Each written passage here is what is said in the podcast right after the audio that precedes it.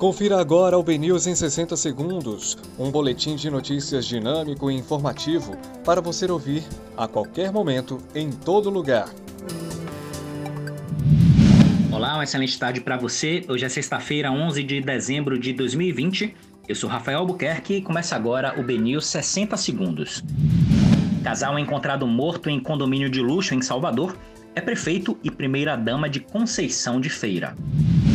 Secretário de Cultura sofre princípio de infarto e é internado.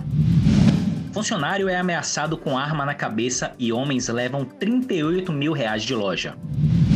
Subsecretária de Saúde da Bahia diz que estamos passando pelas piores semanas em relação à pandemia do coronavírus.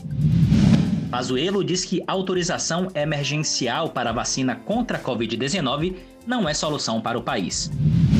Otimista, a CM Neto não crê em politização da vacina e confirma que prefeitura vai colocar recursos para a imunização. Esses foram os destaques da segunda edição do BNews 60 Segundos. Para mais informações, acesse bnews.com.br.